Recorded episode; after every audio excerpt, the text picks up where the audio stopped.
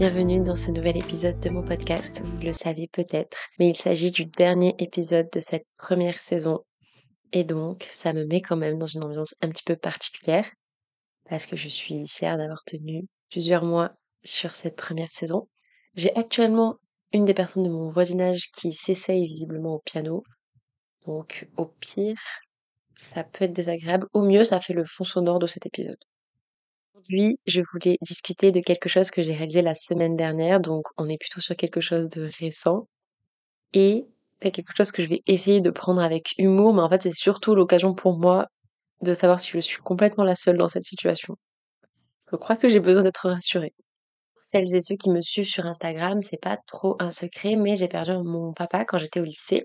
Et c'est vrai que ça a été une période un petit peu rude pour moi et que je conserve quelques comportements pas toujours très sains notamment une grosse difficulté avec euh, l'idée que les choses puissent s'arrêter, que les gens qu'on peut voir tous les jours ou presque vont sortir de notre vie à un moment.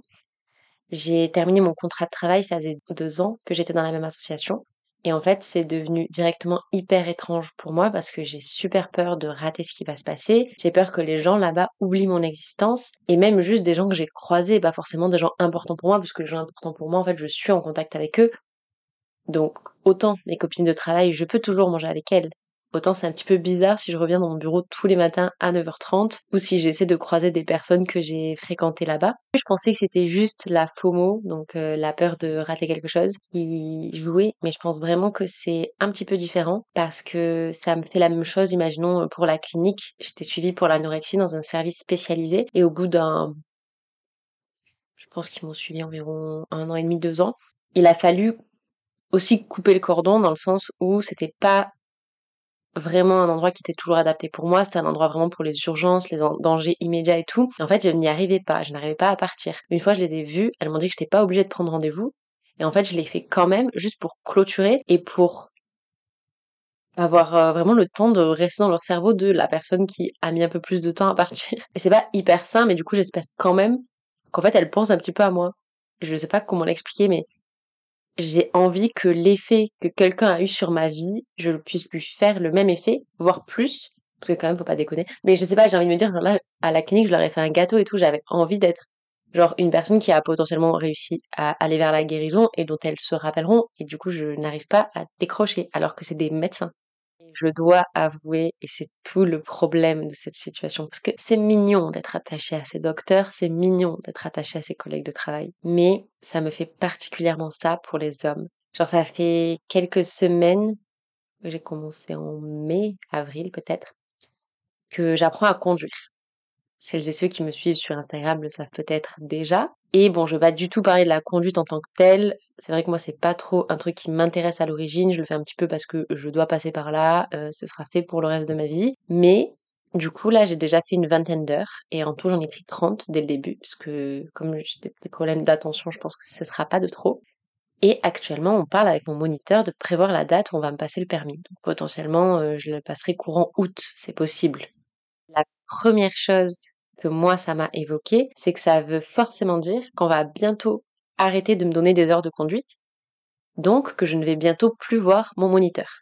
Et j'ai réalisé qu'en fait ça m'embêtait vraiment de ne plus voir mon moniteur d'auto-école. Alors que c'est pareil, c'est pas mon ami, j'ai pas une affection particulière pour lui, juste ça m'embête que il arrête de me donner des cours, qu'il arrête de me consacrer du temps. Et en fait, je me dis, mais c'est horrible de se dire que là, je passe bah, trois fois par semaine, quasiment deux heures avec une personne, du coup, quand même assez important et d'un coup on va disparaître de la vie l'un de l'autre. Et vraiment je m'attache au truc de ça ne joue pas du tout l'affection que je peux porter à la personne parce que clairement euh, ça me fait ça avec des gens dont je me fiche complètement.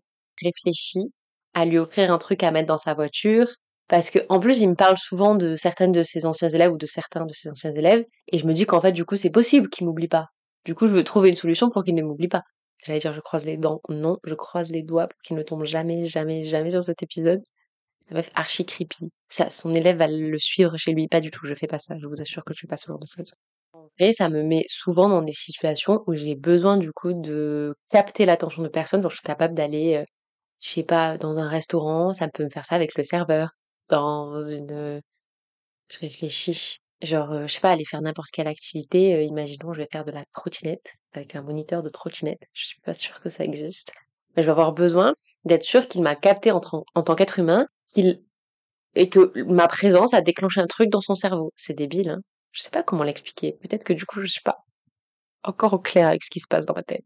J'espère que ça fera peut-être écho à certains et certaines d'entre vous qui pourront me dire que je ne suis pas la seule à être concernée parce que j'ai vraiment ce truc-là de je veux que et ça, ça me fait ça me fait ça même avec mes voisins, avec certains de mes voisins. Genre j'ai envie qu'ils se souviennent, qu'ils m'ont déjà dit bonjour, qu'on a déjà discuté, etc. Mais plus que juste en mode reconnaissance de nos conversations, vraiment en mode reconnais-moi moi précisément. C'est très clair.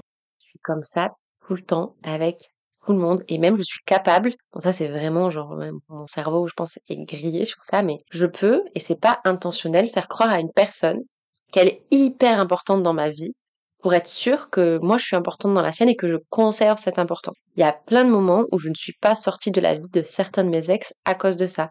Parce que du coup, il y avait toujours ce truc où moi j'avais pas envie de disparaître, de me dire que, imaginons, je passais six mois avec une personne, je n'avais pas envie de me dire que mon importance dans sa vie allait être minimisée par rapport à ce qu'on avait partagé. Du coup, c'est pas vraiment quelque chose que je fais exprès, et je le réalisais pas jusqu'ici, mais en fait, j'ai trop trop peur qu'on puisse m'oublier facilement. Donc je suis capable de maintenir des relations dont moi-même je me fiche, juste pour être sûr qu'on m'oublie pas. Ça peut aller à tel point que parfois je sais que... Bon ça c'est notamment quand j'étais au lycée, c'est vrai que je faisais beaucoup des... En fait, j'étais prête à accepter qu'une personne se souvienne de moi juste pour un truc négatif tant qu'elle se souvenait de moi. Donc je pouvais à la fin d'une relation faire des actions un peu trash, juste pour être sûre que je serais la personne dans la vie qui lui a fait vrai ces dernières semaines, il y a quand même eu pas mal de fins dans mon quotidien, pas mal de personnes à qui j'ai dû dire au revoir, parce que j'ai eu des changements dans mes études, j'ai eu des changements, je, change de travail, j'ai changé de professionnel de santé sur plein d'éléments. Mon médecin généraliste est parti, je m'en suis voulu, et enfin je lui en ai voulu, pas je m'en suis voulu en plus. Non mais ça. C'est un généraliste qui me suivait depuis le début que j'étais euh, anorexique et même un petit peu avant. C'est vraiment la personne qui m'a le plus aidé, prise au sérieux et tout.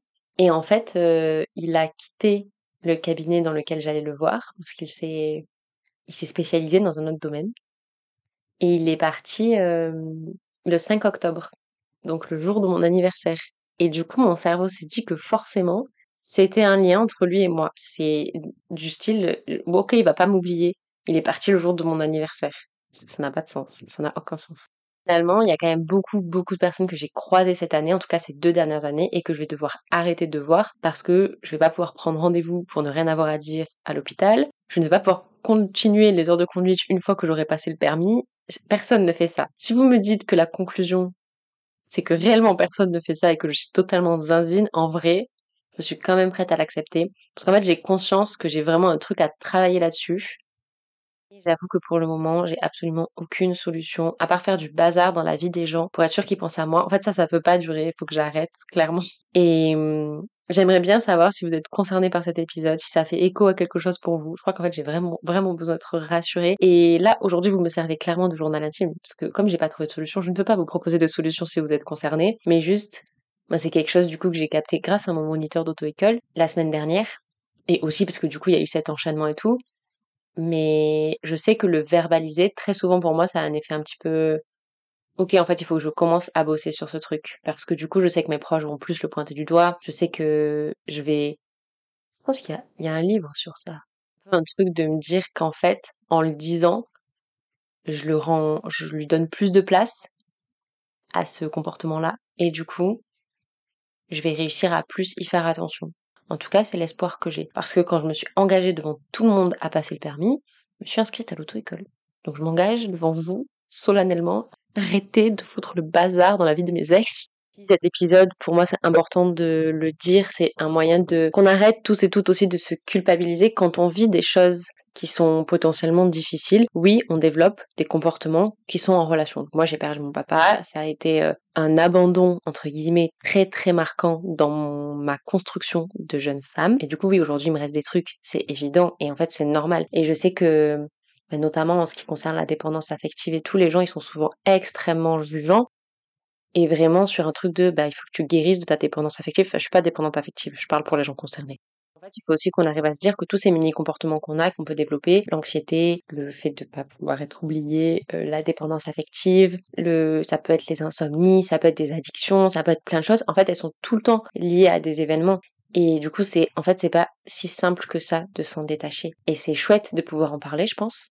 Je crois. Parce que moi, j'ai vraiment envie de dédramatiser le truc. Mais ok, parfois, je fais un petit peu n'importe quoi à cause de ça. Mais pourtant, je pense que maintenant, je grandis du coup. Et je suis un petit peu plus capable de travailler dessus. Et en fait, c'est normal que ça prenne du temps. Et peut-être que je me débarrasserai jamais de ce comportement-là.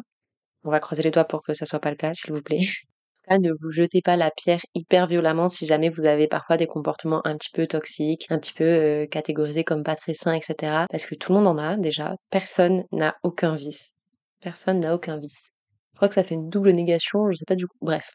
Personne n'est dépourvu de vice. Donc c'est normal d'en avoir. Et je pense que le tout, c'est vraiment d'être capable de se les auto-avouer. Si vous n'êtes pas capable d'en parler dans un épisode de podcast, c'est pas très grave. Si vous n'êtes pas capable de les avouer à vos proches, c'est pas très grave, mais déjà, elle fait de réussir à l'accepter soi-même et potentiellement en parler aux personnes concernées. Le problème, c'est que si jamais vous avez une dépendance affective, que vous n'arrivez pas à en parler et que ça se ressent dans votre, imaginons, dans votre relation amoureuse, évidemment, il va y avoir à un moment donné euh, un moment où en fait il va falloir vraiment ouvrir cette bulle-là de discussion parce que sinon votre relation va en pâtir. Donc je pense vraiment que c'est la deuxième étape. D'abord on capte soi-même, ensuite on en parle aux personnes concernées. Je vais aller donc euh, avouer à mon moniteur d'auto-école que je ne veux pas qu'il m'oublie. Ce sera pas bizarre du tout. Je pense vraiment qu'il va sur mon courant. C'est pas grave. C'est la fin de ce petit dernier épisode. J'espère qu'il vous a j'espère qu'il vous a au moins diverti. Et forcément, je voulais faire une mini conclusion de cette première saison.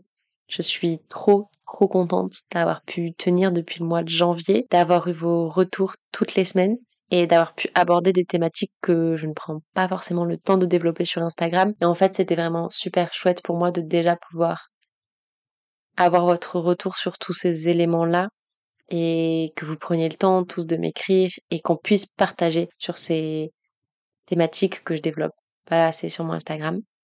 J'ai déjà plein de projets pour la saison 2 à commencer par régler mon problème de son. Je vais essayer de m'en occuper pendant le mois d'août et j'espère que vous serez toujours présents et présents. Merci beaucoup d'avoir été avec moi pendant cette première saison et pendant le mois d'août, je serai toujours présente sur mon Instagram.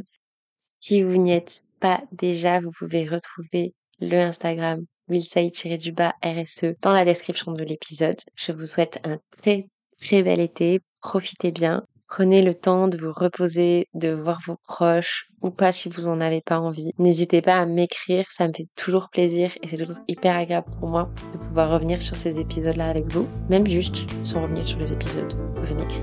Et je vous fais des bisous